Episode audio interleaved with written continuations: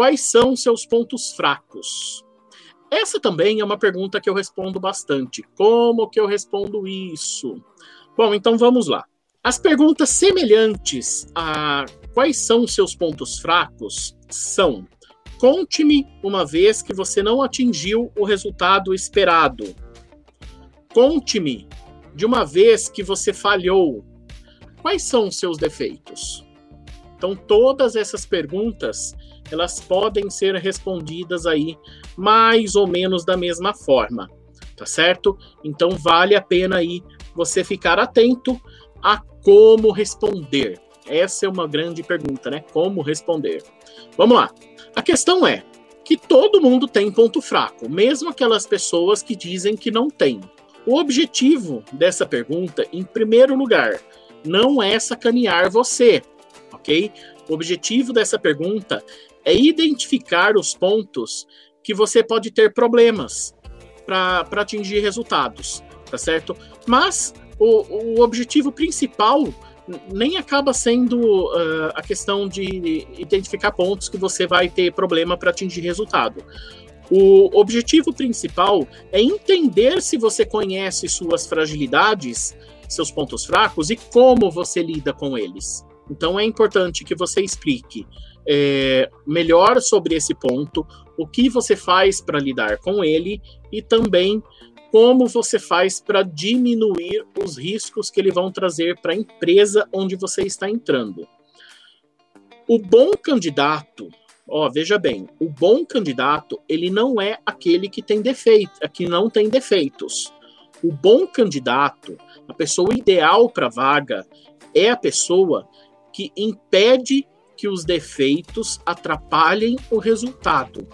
Então, se você vai na entrevista e fala assim para o recrutador: Ah, eu não tenho defeitos.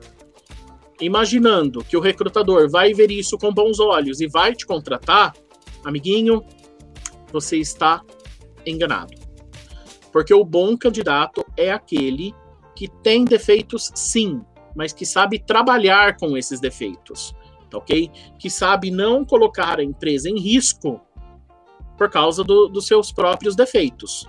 Então, isso é importante que você entenda no, no dia a dia aí da, do, do seu trabalho. Algumas pessoas, elas escolhem uh, falar que é, assim, usar um ponto fraco que possa ser visto como ponto forte para o recrutador. Um exemplo disso, falar que é perfeccionista. Porém, se você não sabe justificar o porquê você é perfeccionista, por exemplo, essa não vai pegar.